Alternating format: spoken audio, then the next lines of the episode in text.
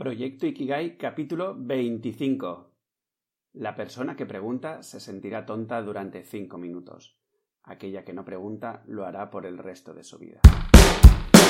Muy buenos días exploradores y bienvenidos un día más, un domingo más, a un nuevo capítulo de Proyecto Ikigai, el podcast con el que pretendo inspirarte para que encuentres aquello por lo que vale la pena vivir. ¿Cómo lo haré? Pues acercándote reflexiones, proponiéndote ejercicios y entrevistando a personas para que poco a poco puedas avanzar en el camino hacia tu Ikigai. En definitiva, hablando sobre este concepto japonés que tanto promete.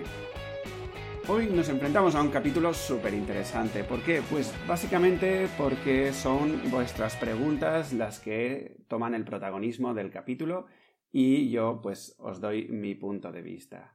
Todo esto lo tenemos que agradecer a Meche Abreu, docente del programa de liderazgo en la Universidad Católica de Uruguay, que me ha dado la oportunidad de estar charlando con sus alumnos para insuflarles un poco de motivación y energía. Desde aquí, este capítulo os lo dedico a vosotros, Meche. De verdad, muchísimas gracias por esta oportunidad. Y ahora ya sí, soy Javi Vidal, tu guía en este viaje explorador, y ya sin más dilación, ¡empezamos! Las preguntas de hoy son un poco lo que salió en la sesión de la semana pasada con el grupo de, Meche. Y bueno, básicamente han salido tantas preguntas que las he recogido y haremos mm, tres o cuatro bloques. Incluso alguno de ellos será un monográfico de algún tema que me parece capital llevarlo un poco más en profundidad. Entonces, bueno, desde aquí espero que si durante este programa o otros anteriores te han salido algunas dudas, por favor, ponte en contacto conmigo a través de proyectoikigai.com barra contactar. Cuando Meche me contactó a través de LinkedIn, en su caso, me propuso a ver si podía pues intentar inspirar a los alumnos con en mi ejemplo de vida de cómo había pasado, ¿no? Pues de una vida convencional a una vida más eh, centrada en el propósito o en vivir en Ikigai, ¿vale? Entonces, bueno, eh, fuimos hablando y creímos que, la manera más eh, motivadora era pues desde la humanidad de mi propio ejemplo. utilizando mi ejemplo como simplemente un primer punto en el que poder trasladar mis aprendizajes en este, en este camino. Entonces, bueno, estas preguntas van un poco orientadas en, este sentido. Y la primera que salió fue, pues, ¿cómo y cuándo empieza este momento de cambio en mi vida, no? A ver, bajo mi experiencia y también eh, la puedo poner en palabras gracias al maestro de Antonio Jorge Larruy, podemos ver que, las personas ah, podemos Mm, vivir la vida o, digamos vivir nuestros momentos de cambio a través de dos movimientos distintos. El primer movimiento sería discernimiento y el otro movimiento sería desde el sufrimiento. Discernimiento básicamente quiere decir pues que yo me conozco lo suficiente a mí mismo y desde allí pues lo que me va sucediendo en la vida yo puedo discernir, puedo eh, entender muy bien si eso va con mi esencia o no, si es algo más un producto de la mente o es un producto de, la esencia, del alma. Y bueno, desde allí yo puedo mm, hacer mis movimientos tanto internos como externos y el llevado a la acción, ¿no? Pero esto, como mm, comprenderás, no es algo que suele suceder habitualmente, sino que normalmente, y en mi caso también fue así, ah, el movimiento que nos propicia el cambio fue eh, desde el sufrimiento. ¿Qué quiere decir? Pues que básicamente de repente te encuentras en la vida ah, pues mm, como descolocado, con un nivel eh, apático muy elevado, incluso hay quien llega pues a la depresión, que fue mi caso, no, no nada, digamos, nada mm, oficial médico y con el parte y tal, sino que bueno, básicamente las sensaciones que tenía eran de, sentirme muy apagado, ¿no? De, no tener ganas de ir a trabajar, de no tener ganas de, de prácticamente de, vivir. Mm, y que la vida pues había perdido esos, esos colores tan magníficos que tiene, ¿no? Y ahí empieza el momento de cambio, cuando te das cuenta, ya sea pues eso, por discernimiento o por sufrimiento, de que mm, estás muy alejado de la versión mm, realmente natural y potente que uno puede vivir en la vida. Entonces, en ese momento te das cuenta, pero los primeros pasos, los, de acción, realmente empiezan mm, cuando empiezas a caminar. Y eso no se da hasta que el nivel de sufrimiento es más alto que el nivel del miedo al cambio. Es decir, si tú ahora, y aquí me voy a la parte mental más ingenieril, digamos, si tú te haces un eje de coordenadas y uno de ordenadas y enfrentas el nivel de sufrimiento con el nivel eh, de miedo que tienes al cambio y la eje, digamos, eh, horizontal es, el es el tiempo, pues a lo largo del tiempo el nivel de sufrimiento pues va elevándose. Y el nivel de, de miedo o se mantiene o se va reduciendo, ¿de acuerdo? Y hay un momento en que estas dos gráficas se cortan y allí es evidente que uno necesita ponerse en acción. Entonces, en mi experiencia, esto es un poco lo, que sucedió, ¿no? Yo tenía muchos miedos y, y básicamente no, no, me ponía en acción, pues porque el sufrimiento no, no era suficientemente grande. Y en este sentido, más tarde te das, uno se da cuenta de que, el, de que el nivel de vida, por más que suframos, tiene algo de. tiene algún beneficio. A veces es muy escondido, a veces es muy evidente, pero tiene beneficios quedarse donde estamos.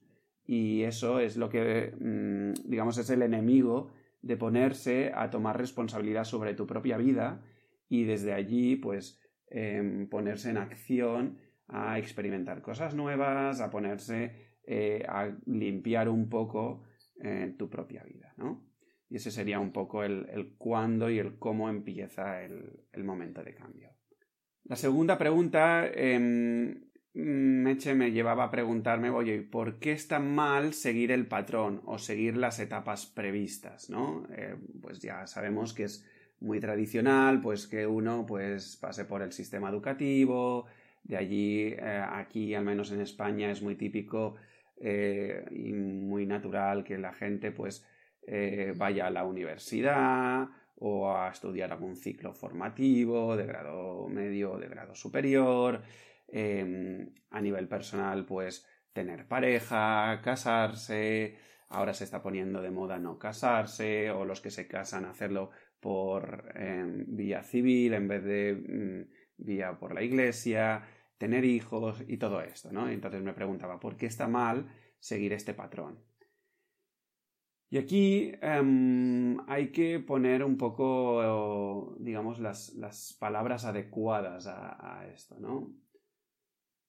Eh, la vida me ha enseñado que no existe malo o bueno. Mm, que si existe, digamos, es un tema mental, son, son patrones, son modelos que nos han ido inculcando desde que éramos pequeños, ¿no? Y en este sentido, clasificar algo como bueno o malo no tiene sentido. No tiene sentido, pues porque ya os digo, es, algo muy mental y entonces si te quedas en la mente, mm, te pierdes la esencia de la vida. Entonces, claro, llegados a este punto mm, en el que no es bueno ni malo, lo que yo invito en este caso es a preguntarse si este modelo que me han inculcado y que yo mm, me lo he comido con patatas, como si tuviese muchísima hambre, digamos, em, es preguntarse si tiene sentido ese modelo mm, conmigo, si ese modelo me permite sacar mi mayor potencia, si ese modelo me, me permite a mí vivir una vida a pleno rendimiento y a plena esencia, y saca lo mejor de mí y saca a relucir mis mayores talentos y me permite ofrecerme al mundo ah, con una actitud eh, potente con la que pueda servir a más personas y mm, poder no solo ayudar, sino a, inspirar a más personas, ¿no? Y ahí es donde es la, para mí la, pregunta potente de, hacerse. Realmente si preguntarse si, oye, mm, estudiar una carrera realmente me va a catapultar y, me va a poder eh, acercar a una versión de mí mismo en la que yo me relaciono con la vida en plena presencia? Mm, si es que sí, adelante. Si es que no, yo te diría, mm, párate un momento y, busca mm, qué estás, qué quieres conseguir eh, con esa carrera o con esa relación de pareja o con esa boda o con esos hijos. Estás intentando proyectar eh, o lograr mm, llenar un vacío que tienes dentro? Si es así, mm, te hago un pequeño spoiler, no, no lo vas a llenar con eso, ¿vale? O sea, mm, aquellas personas que cuando la relación está inestable o, frágil y dicen, esto lo solucionamos teniendo un hijo, error, error. de hecho, un error garrafal, ¿no? Porque trasladarás tus frustraciones eh, a, esa, a esa nueva vida, ¿no? Por lo tanto, y resumiendo un poco la respuesta de esta, de esta pregunta, no hay bueno ni malo, son patrones y, modelos que nos hemos inculcado eh, en, en, momentos de sociedad y no tiene ningún tipo de sentido clasificar las cosas como buenas y malas, y sino que la pregunta sería, oye, esta, esta opción que se me abre em, me va a expandir como ser humano, va a mm, requerir que yo saque mi mejor versión. Si es que sí, adelante. Si es que no, mm, quizá hay que poner en cuestión eso. ¿De acuerdo? Seguimos. Ah, ¿Cuándo cortas tú con la vida programada y conveniente? bueno, aquí en mi caso, mm, yo lo ejemplifico como que fue una pequeña tirita, una tirita que me fui sacando, la verdad, muy poco a poco. ¿Por qué? Bueno, básicamente porque en ese momento de mi vida mi nivel de confianza en mí mismo era muy, muy, muy bajo yo digamos que, proyecté mi valía, mi, potencia, mi, esencia, mi, todo, lo proyecté pues en una carrera profesional eh, exitosa, en una relación de pareja exitosa. Aún me acuerdo la, idea que tenía, ¿no? Que a mis 29 años ah, yo estaba ya proyectando, bueno, yo ya sabía, ¿no? Que iba a tener dos hijos, que además iban a ser niño y niña, eh, que además se iban a llamar, eh, bueno, no hace falta ni, que lo diga, ¿no? Pero tenía todo ese, ese castillo, ah, digamos que le daba sentido a mi vida, porque mm, proyectaba fuera lo que, lo que no me estaba aceptando y reconociendo a mí mismo dentro, ¿no?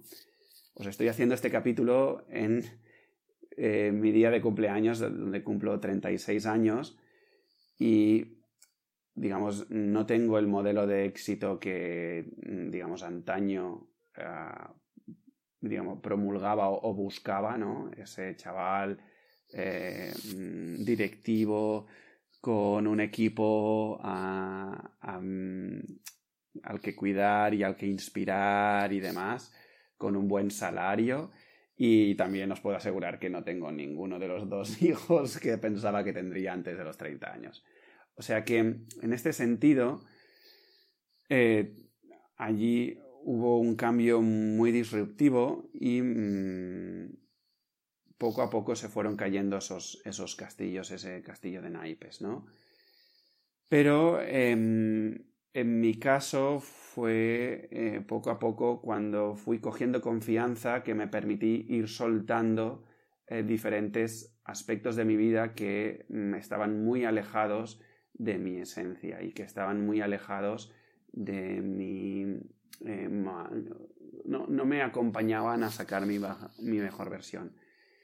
Y no por, no por la forma que estaban cogiendo, sino porque yo me había perdido eh, en, en cómo me relacionaba con el mundo.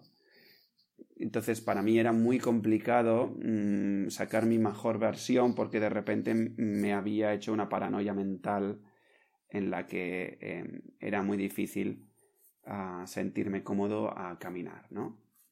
Por lo tanto, en este sentido, en mi caso, yo corté con mi vida programada, digamos, cuando eso, cuando eh, en cada etapa me sentí confiado de dar ese paso. Algunas veces esa esa sacada de tirita venía promulgada por el exterior, como por ejemplo romper con, mi pareja en ese sentido. Fue ella la que me propuso eh, un respiro, a lo que me acogí ipsofácticamente. Y en el trabajo ya pues me costó más soltarlo, pues porque tenía más enganche emocional y tal. Y, mm, era un salto al vacío donde yo mm, me sentía muy desconfiado y me sentía muy poco capaz. Y bueno, fruto de ir renovando mi entorno de amigos, renovando mis actividades diarias y renovando mm, mis aprendizajes, allí conecté con la confianza y la valentía de ser yo mismo y di el salto definitivo, ¿no? Arrancar este proyecto, arrancar dos proyectos más. Em, bueno, ¿qué os voy a explicar? Em, y la pregunta última, para dejarlo aquí y tener un capítulo más o menos corto y, controlado em, y no aburriros, es ¿cómo sabes o te das cuenta que vas por el camino correcto? Y esta me, esta me parece una pregunta muy, muy interesante, porque es una pregunta que a mí me ha obsesionado muchísimo en este caminito, ¿no? ¿Por qué? Básicamente la respuesta corta es em, te das cuenta, lo sabes, punto. y me podría quedar así de ancho, pero claro, a un ingeniero cuando me daban esta respuesta, porque yo también me hacía esta pregunta, a una persona que está muy condicionada con esta mente tan analítica como, como ya os digo, como la de un ingeniero, esta respuesta mm, no nos sirve. No nos sirve porque porque es que la respuesta real es esa, es, que es un tema de sensaciones, pero el tema está en que. Mm, el tema está en que, en que mm, poco a poco, cuanto más tiempo pasas en el sistema educativo, mm, de alguna manera más te alejas de estar conectado con esas sensaciones. ¿Por qué? Pues bueno, básicamente porque el, eh, sistema educativo está muy enfocado a desarrollar y a darle mucho peso al hemisferio izquierdo del cerebro. ¿De acuerdo? Pues básicamente es, el hemisferio pues más conectado pues con la parte lógica, la parte de la expresión oral, la analítica, eh, lo abstracto, mm, pero a la vez la parte matemática, etcétera, etcétera, ¿no? se podría decir, entre comillas, como lo que ahora consideramos como algo, mm, lo tangible, la realidad, ¿no? Y cuanto más desarrollas esa parte del cerebro, mm, estás desconectándote más del hemisferio derecho. Eh, que sería más la parte de creatividad, la intuitiva, la parte más, pues esa, eh, más ociosa, no sé, un poco la, que te conecta con esa parte que más abstracta, ¿no?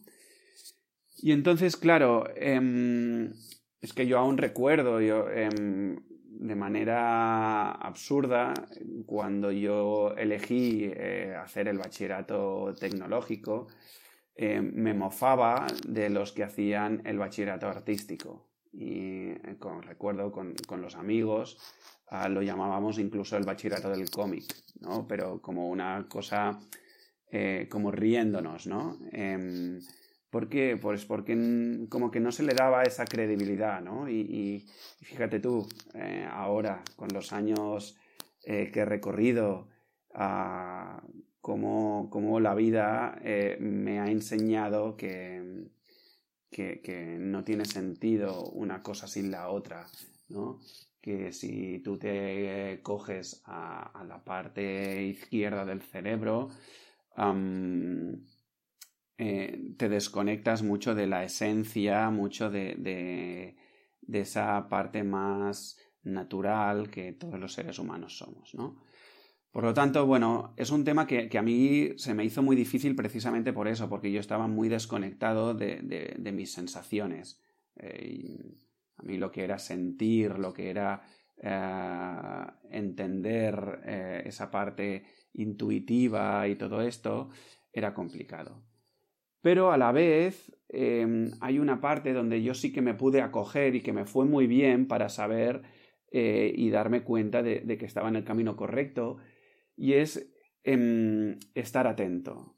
Estar atento a que de repente suceden cosas mm, que, son como magia, que son como que de repente dices, ostras, esto no hay manera, eh, no, hay manera de, explicarlo racionalmente, ¿no? Pero bueno, en mi caso me pasó una cosa muy curiosa, que fue cuando mm, me decidí abandonar ese trabajo nutritivo de, robótica, em, yo estaba ya, bueno, había descubierto, yo estaba en un proceso em, con, con, una psicóloga. Desde aquí un abrazo y un beso, Ares. No sabes lo que me ayudaste en ese momento de mi vida. Y bueno, básicamente descubrí una cosa que era eh, las personas. A ver, estoy haciendo mofa, pero, pero entendedme, descubrí toda esta parte más humana, ¿no? Y entonces, cuando me desvinculé de ese trabajo de robótica, eh, me nació mm, las ganas de, experimentar, pues, en la parte más de, de, de las personas, de recursos humanos y todo esto.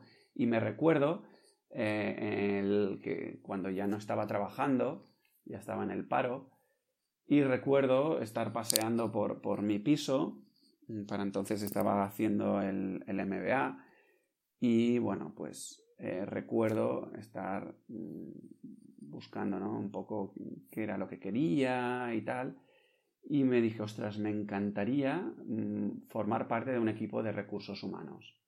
Pero claro, yo me decía, mm, ¿quién en su sano juicio cogería y, ficharía a un, a un, ingeniero de telecomunicaciones para un equipo de recursos humanos, ¿no?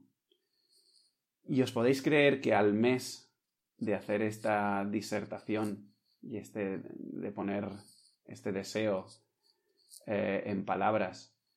al mes me, llega una llamada a mi teléfono móvil y mm, es una persona, una directora de recursos humanos, que me dice, oye, mira, estoy buscando una persona, soy de CaixaBank Consumer Finance, y estoy buscando una persona para incorporar en mi equipo de recursos humanos pero que tenga una em, vertiente técnica fuerte. Eh, me han dicho, bueno, he visto que tú eres ingeniero de telecomunicaciones y me gustaría entrevistarte pues para ver si, podrías formar parte de, mi equipo, ¿no? Claro, yo me quedé alucinado con esa escena, ¿no? Y además, eh, bueno, nos conocimos, la entrevista fue muy bien y eh, al cabo de poco empecé a formar parte de ese equipo y ese fue como el trampolín que me acabó de, de, dar el salto a confiar en mí mismo, en confiar en la vida y en estar en este momento de mi vida uh, pudiéndote hablar a través de este podcast y mis experiencias de vida, ¿no? En fin, y esto es un poco lo que a mí me sirvió, pues, para entender, pues, darme cuenta de que yo estaba en el camino correcto, ¿no? Cuando te empiezan a suceder cosas que no puedes explicar con esa análisis o con esa parte más racional del cerebro y eh, que parece como algo mágico, como que las cosas se van sucediendo de manera más o menos sencilla y dices, ostras, esto es curioso, pero bueno, a la vez dices, eh, no hay casualidades que sucedan, ¿no? Y bueno, en fin, hasta aquí el programa de hoy. He querido recoger un poco de todas las preguntas que salieron en esta fantástica oportunidad que me dio Meche de la Universidad Católica del Uruguay para hablar con sus alumnos. saldrán más preguntas. Bueno, de hecho ya, ya tengo más preguntas que las recogeré para otro capítulo de estas de preguntas-respuestas. Te animo a que me lances tus propias preguntas ah, para poderte pues ayudar y guiar en este, en este camino hacia tu Ikigai. Espero sinceramente que te esté enriqueciendo todo esto que comparto por este podcast y si es así visualizas a alguien a quien le pueda servir, ya sabes, le das a compartir y se lo mandas a través de WhatsApp, a través de tus redes sociales, lo que sea, ¿vale? Porque bueno, al final nunca se sabe la chispa que enciende un gran fuego. Y en cuanto a ti, querido explorador, pues nada, muchísimas gracias por suscribirte, por tus comentarios en iVoox, por suscribirte en, Spotify y por tus valoraciones con 5 estrellas en iTunes. Gracias de verdad por darme esta oportunidad de acompañarte en este camino hacia Ikigai y por hacer todo esto sostenible, porque sin ti realmente todo esto no tiene ningún sentido para mí.